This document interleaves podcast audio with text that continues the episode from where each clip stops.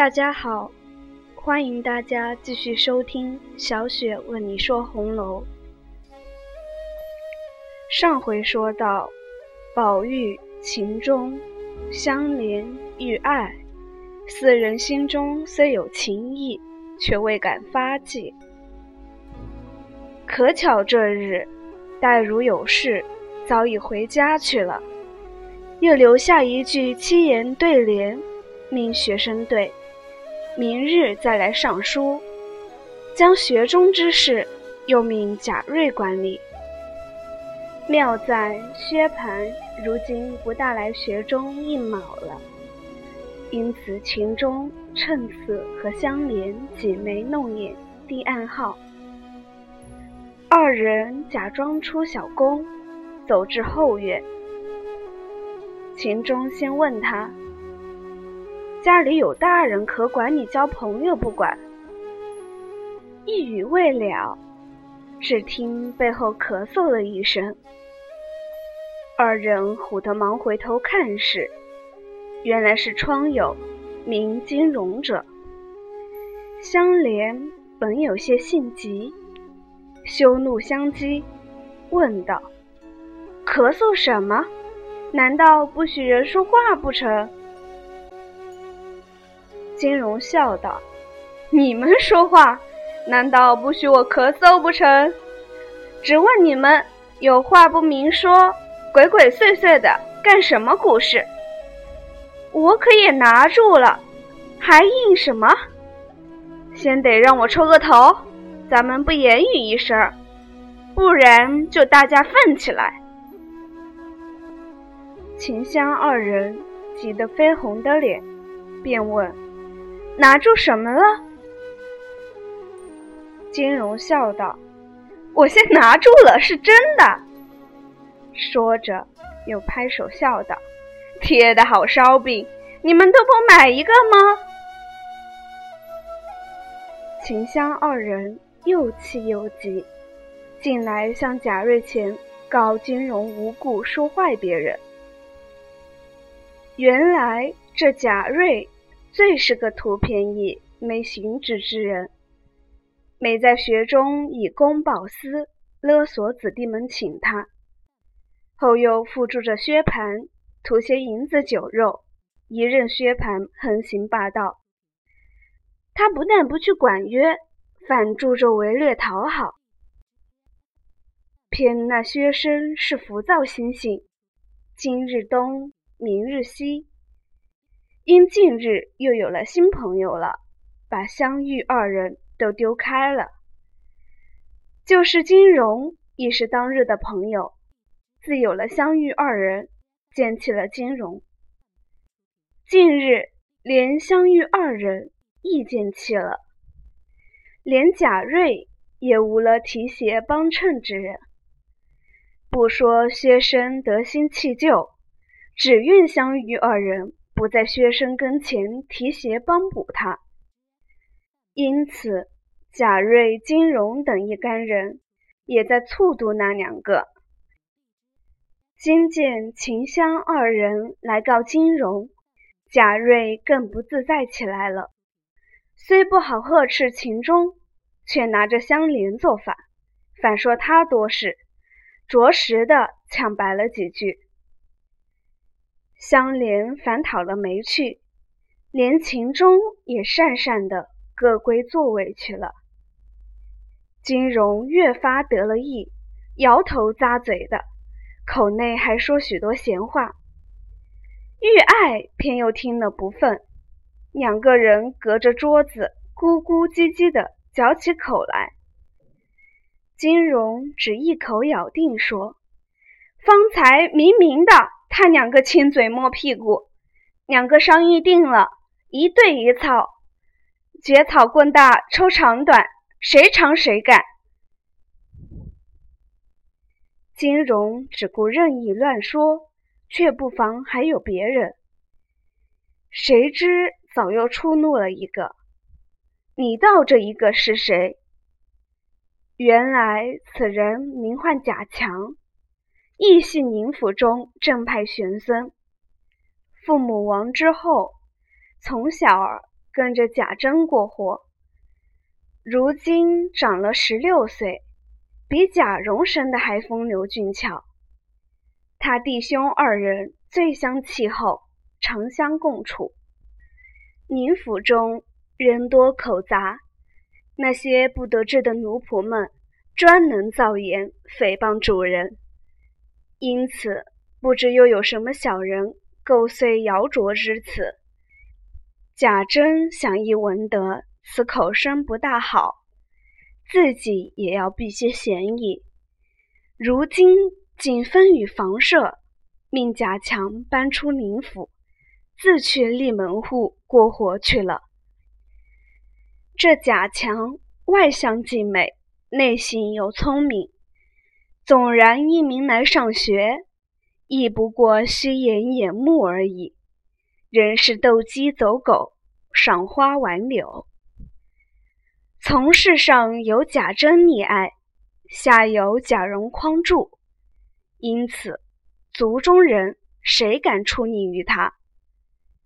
他既和贾蓉最好，今见有人欺负秦钟，如何肯依？自己要挺身出来抱不平，心中且忖度一番，想到：金荣、贾瑞一干人都是薛大叔的相知，向日我与薛大叔相好，倘若我一出头，他们告诉老薛，我们岂不伤了和气？但要不管吧，如此谣言说的大家无趣。如今何不用计制服，又只惜口声，不伤体面？想必也装作出宫至外面，悄悄地把跟宝玉的书童名唤明烟唤到身边，如此这般挑拨他几句。这明烟乃是宝玉第一得用的，又且年轻不晓世事。如今听贾强说有人欺负宝玉、秦钟，心中大怒，一想若不给他个厉害，下回越发狂纵难治了。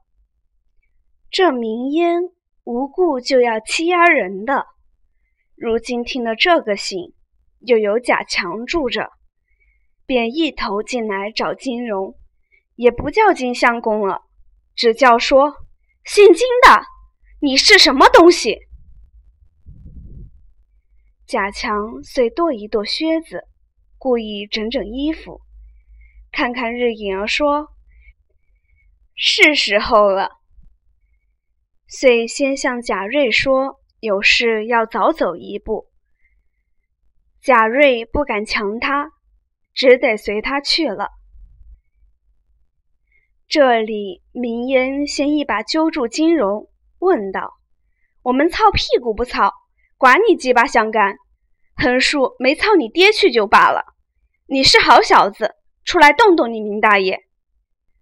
唬得满屋中子弟都真真的痴望。此刻，贾瑞连忙吆喝道：“明烟不许撒野！”金荣气黄了脸，说：“反了，反了！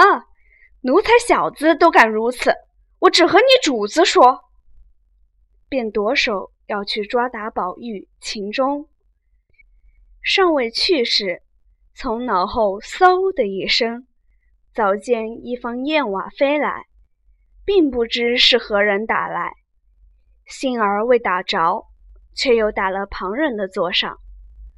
这座上乃是贾兰、贾君。这贾君亦系荣府近派的子孙，其母亦少寡，独守这贾君。这贾君与贾兰最好，所以二人同桌。谁知贾君年纪虽小，志气最大，极是淘气不怕人的。他在座上。冷眼看见有人按住金荣打明烟，偏没打着明烟，都打在他桌上，正打在面前，将一个瓷砚水壶打了个粉碎，溅了一梳黑水。贾军如何医得？便骂：“好穷囊的！你们打起我来了吗？”骂着，便抓起砚台要打回去。贾兰是个省事的，忙按住砚台，极力的劝道：“好兄弟，不与咱们相干。”贾军如何忍得住？便两手支起书匣子来。照那边抡了去，终是身小力薄，却打不到那里。刚到宝玉桌案上，就落下来了。只听“豁啷啷”一声响，砸在桌上，书本、纸片、笔墨等物洒了一桌，又把宝玉的一碗茶也砸碎了。贾军便起来要打那一个飞燕的人。金荣随手抓了毛竹大板在手，地下人多，乱打乱舞一阵。明烟早吃一下，乱嚷道：“你们还不动手！”宝玉还有三个小厮，一名除药，一名扫红，一名墨雨。这三个岂有不淘气的？一齐乱嚷。小富养的动了兵器了，大家挺起门栓，并马鞭子，蜂拥进来。贾瑞急了，拦一回这个，劝一回那个，那些人谁肯听他的话？肆意大闹。众顽童也有趁势帮着打太平拳助乐的，也有胆小的。藏在后院静听外边喧闹，也有胆大的站在桌边喝着声儿叫打的。登时间鼎沸起来。外边李贵等几个大汉听见里边作反起来，忙都进来一起喝住。问是何故？众声不一，这一个如此说，那一个如此说。李贵。且喝骂了明烟四个一顿，撵了出去。秦钟的头上早撞在金荣的板子上，被打去了一层油皮。宝玉正拿挂金子替他揉呢，见喝住众人，便命李贵收拾书匣，快拉马来，我回师太爷去。我们被人欺负了，不敢说别的，手里来告诉瑞大爷。瑞大爷反派我们的不是，听着人家骂我们，还挑拨他们打我们。明烟见人欺负我，他岂有不为我的？他们反打火儿打了明烟，连秦相公的头也打破了，还在这里念什么书？李贵劝道：“哥不要太性急，太爷既有事回家去了，这会子为这点子事。”去聒噪他老人家，倒显得咱们无礼。依我的主意，哪里的事哪里结，何必惊动老人家？这都是瑞大爷的不是，太爷不在这里，你老人家就是这学里的头脑了。众人看你行事，众人有了不是，该打的打，该罚的罚，如何等闹到这步田地还不管？贾瑞道：“吆喝着都不听。”李贵笑道：“不怕你老人家劳我。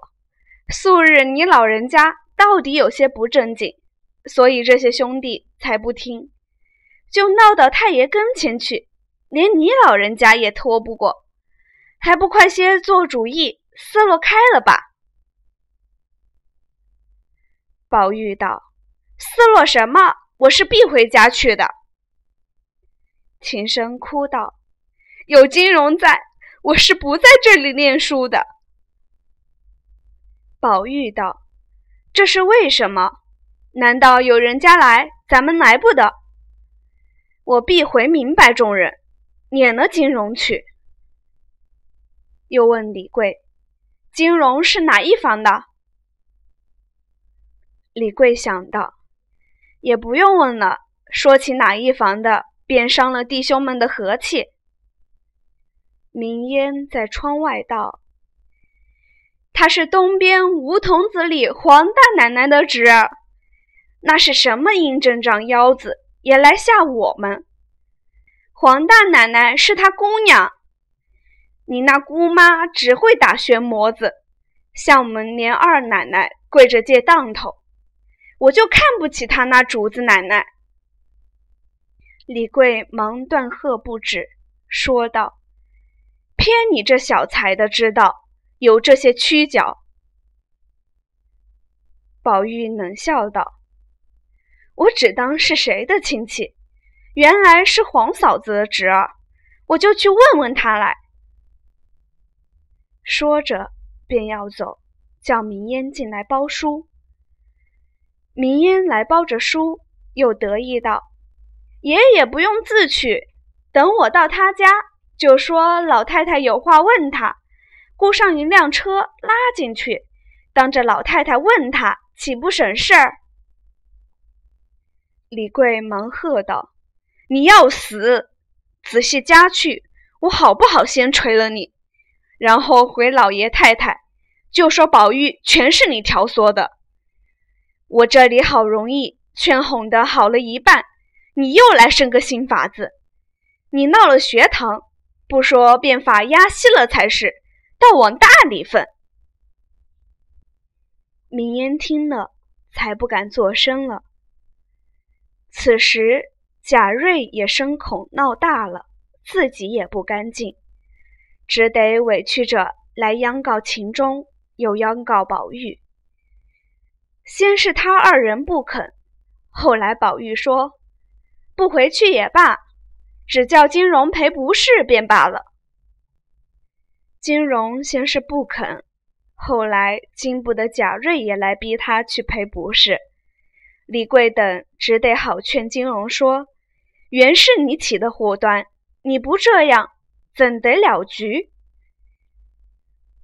金荣犟不过，只得与秦钟做了个揖。宝玉还不依，偏定要磕头。贾瑞只要暂歇此事，又悄悄地劝金荣磕头。金荣无奈何，俗语云：“在他门下过，怎敢不低头？”以上是第九回全部内容，感谢收听。